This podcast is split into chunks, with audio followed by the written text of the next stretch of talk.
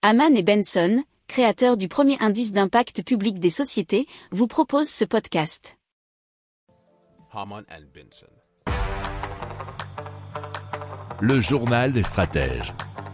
Alors, Neuroelectrics, est donc, qui a créé un casque de, peut dire de stimulation cérébrale qui est appelé StarStim. Ce casque est équipé d'électrodes et est conçu pour soulager les patients atteints de troubles neurologiques tels que la dépression, la maladie d'Alzheimer et la maladie de Parkinson en administrant des mini décharges électriques ciblées.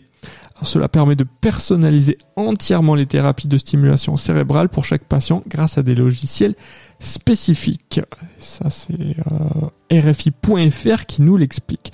Alors, le casque StarSteam appartient à la famille des EEG, euh, ce qui signifie qu'il mesure l'activité électrique du cerveau. Il a été développé à partir de recherches en neurosciences sur les propriétés électrochimiques des cellules nerveuses.